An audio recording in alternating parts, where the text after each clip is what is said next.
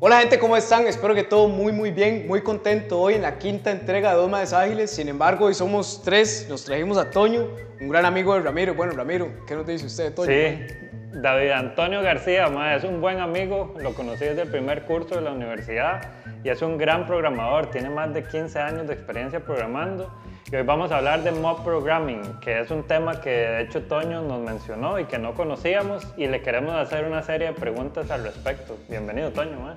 Ah, pura vida, gracias por invitarme. Pura vida, pura vida, entrémosle a ver.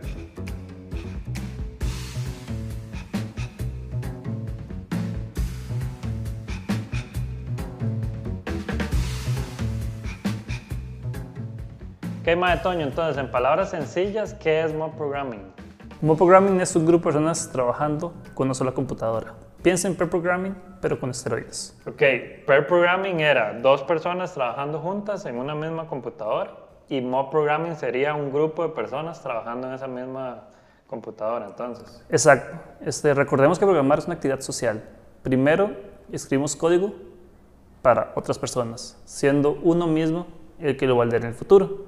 De nada sirve escribir unos y ceros si cuando llega el momento de darle mantenimiento no sabemos qué está pasando ahí. Entonces, es muy importante que nuestro código sea claro para que los demás lo puedan entender. Ma, interesante. ¿Y cuáles son los beneficios de lo que usted ve hacer mob programming? El primero que veo es este, compartir conocimiento. El equipo crece juntos, nos convertimos en maestros y estudiantes. Si yo sé algo, lo voy a enseñar. Si yo no sé algo, mi compañero me lo va a enseñar. Si no sabemos, vamos a investigar juntos. Entonces, compartir conocimiento es de las cosas más importantes que cualquier organización puede tener. Luego tenemos la experiencia. Tenemos este, personas en un equipo que tienen ya sea este, poca experiencia laboral o poca experiencia en el negocio. Y mientras este, vamos creciendo con el producto, vamos nivelando a esas personas para que sea todo un equipo productivo. El tercero es eliminar suposiciones. No es secreto para nadie que a la hora de entregar un producto, cuando estamos cerca de esa fecha límite, los diferentes componentes a veces no calzan, porque no hubo esa comunicación fluida que debe haber durante todo el proceso. Alguien hizo algo que supuso que se funcionaba de tal manera y resulta que funcionaba de tal otra manera. Y esos momentos de buscar la integración de esos dos componentes llega a ser un poco complejo. Claro. Aquí se elimina porque se van construyendo juntos. Ok, interesante. ¿Qué más, Toño? Entendemos los beneficios de mob programming, ¿verdad? Pero mob, la palabra mob podría tener una connotación negativa también. De hecho, si la traducimos literalmente, puede ser o un grupo de personas, pero también pandilla. Si yo fuera el dueño de una empresa y paso por un pasillo y aquí poniéndome el sombrero del abogado del diablo, paso por el pasillo y veo a un grupo de personas en, en una misma computadora, eso no se puede ver como un desperdicio, como que los más están perdiendo el tiempo. Bueno, si usted es el dueño de la empresa, lo que va a ver es un montón de gente trabajando, haciendo cosas chivas para usted. Entonces usted va a ser como, wow. Y dependiendo de su setup, puede tener así un par de pantallas grandes y, y hacerlo ver como la cosa más futurista del mundo. como un manager que su trabajo es optimizar los recursos, ahí es donde puedes ver como, como si estuviera sobrepagando por algo. Pero vienen varias preguntas que tienes que hacer. ¿Cuál es el costo de rotación de tu personal? ¿Qué es lo que pasa si tu estrella se va? Este, ¿Cómo distribuyes el conocimiento? Realmente todo el mundo sabe qué es el producto, toda la organización está involucrada en las diferentes reglas que hay alrededor de ello. Cuando estás en ese periodo, a punto de entregar un producto, donde tienes que pagar horas extra, ¿qué tan caro es ese proceso? Obviamente cualquier cambio que se haga, no van a ver este, los beneficios de forma inmediata. Hay que pasar un tiempo, es un mediano plazo. Y cuando nosotros contratamos a una persona, sus habilidades técnicas, si bien son importantes, no es lo esencial. Cualquiera puede hacer una clase, un nuestro procedure, una función. Realmente la parte técnica somos entrenados para aprenderla. Pero lo que contratamos es la cultura de la persona. Cómo esa persona puede lograr exponenciar lo que tenemos, mejorar lo que tenemos. Nosotros vemos a los programadores con poca experiencia, que ellos llegan y tratan de desarrollar productos lo más rápido posible. Mientras que los que están con un poquito más de cancha comienzan a preguntarse, ¿por qué estoy haciendo esto? ¿Realmente vale la pena? ¿Qué herramientas tengo ahorita? comienzan a analizar más el contexto para dar donde se ocupa y ver cómo exponenciamos el negocio y poder atraer más clientes y generar más ingresos para poder mantener. Claro, buenísimo. Ok, Toño, otra vara que Ramiro y yo hablábamos el otro día con todo esto es, Mae, tal vez cómo se mueven las jerarquías de poder dentro del equipo. Mae, no sé, digamos que llega un senior y no pasa que este Mae llegue y dice, no, aquí todo se hace como yo digo. ¿Cómo juegan esas dinámicas en mob programming? Bueno, tu equipo, la estructura es algo muy plana, porque realmente la persona que tiene menos experiencia, que tiene más experiencia, están al mismo nivel, están todo el día trabajando juntos.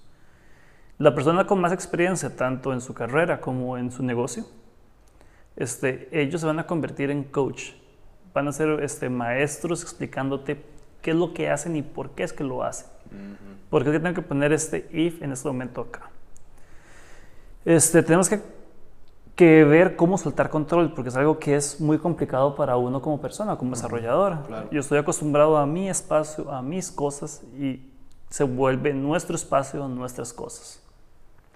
Nosotros somos una herramienta que es un pequeño reloj que nos obliga a cambiar quién está manejando ese mouse, ese teclado, quién está haciendo el drive, cada cinco minutos, cada siete minutos. Mm, Para cambiar ahí la dinámica de quién está Exacto. en ese momento. Entre más corto sea ese tiempo, es más fácil este, que la gente esté enganchada con lo que está pasando, que esté poniendo atención, porque eso se vuelve complejo también. Y si pasa mucho tiempo y somos un equipo grande, y yo me voy a- al baño, a cualquier otra cosa y dejo todo botado y cuando vengo es como, "Oye, ¿en qué estábamos? No me acuerdo. Y eso no es saludable para el equipo. Tenemos que estar trabajando y constantemente estar este, enfocados en lo que está pasando. Entonces es importante estar cambiando.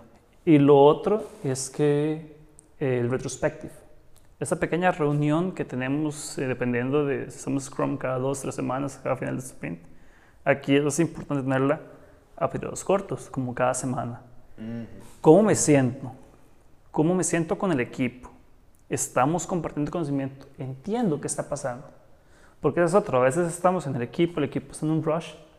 Y di, yo estoy detrás del palo y no sé qué está pasando. Y, y di, eso no es saludable. Si alguien no entiende, es momento de levantarse. Y por supuesto, este, cuando una persona en- nueva entra, se puede sentir un poco cohibido. Y al final somos humanos, tenemos que tomar breaks juntos, tenemos que saber que si me llamó una llamada o, o el perro está ladrando de manera muy extraña, tengo que tomar una pausa. Eso está bien. Claro. Somos un equipo. Tenemos que ser capaces de decir, hey, soy un humano y en este momento ocupo un pequeño descanso o en- no entiendo lo que está pasando, por favor, ténganse un momento y explícame el contexto en que estoy actualmente. Claro. Retrospective se ve muy importante. Buenísimo. Ok, Toño, otra cosa que para nosotros es realmente mae, muy importante es, Mae, ¿cómo ve usted que mob programming se relaciona con agilidad en general? mae? Bueno, hay que recordar que todo el concepto de agilidad viene de un manifiesto que fue creado en Utah. Este menciona únicamente cuatro oraciones. Si no lo han leído, manda huevos. Son cuatro oraciones. La primera de ellas es este, personas, interacciones sobre procesos y herramientas. Realmente todos somos humanos y todo lo que hacemos es mejorar la comunicación. Ese es nuestro único enfoque a la hora de trabajar. Porque si yo me voy a un lado y comienzo a trabajar solo, di, mi contexto se queda en mí y puede ser que la cosa que está haciendo realmente tenga un impacto grande sobre la empresa y porque no estoy viéndolo, se pierde. Ocupamos trabajar mucho en equipo, ocupamos darle este, mucho enfoque a la comunicación. Si todos trabajamos juntos, realmente el contrato que hacemos con un cliente final se puede cambiar muy rápidamente. Porque si encontramos un problema, todo el equipo está anuente del problema. Todo el equipo busca soluciones y si no, vamos e interactuamos con el cliente, como lo dice el manifiesto. Sí, y en tiempo real, porque todos están ahí al mismo tiempo dándole frente a la compu. ¿verdad? Exacto, estamos produciendo un producto funcional sobre generando una cantidad de documentación para poder hacer que otra persona trabaje.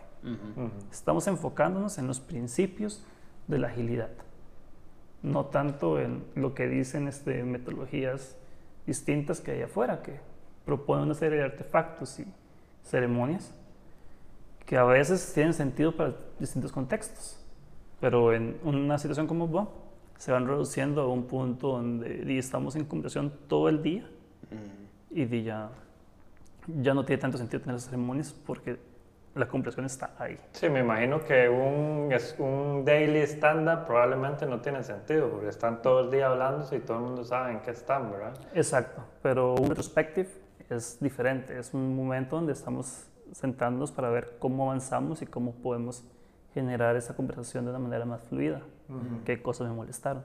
Sí, tiene sentido. Sí, ma, es interesante porque al final se centran como en valores y principios, quitan lo que no les sirve y de ahí al final los cumplen, ¿verdad? Viven con, esos, con esas pautas y eso es lo que yo uso super sí.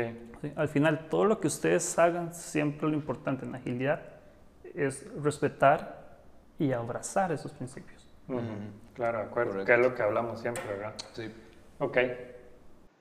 Madre, pero me queda entonces la curiosidad de cómo hacen para bretear así todo el día, más. ¿Están todos los días, a toda hora, durante los días laborales en esa modalidad?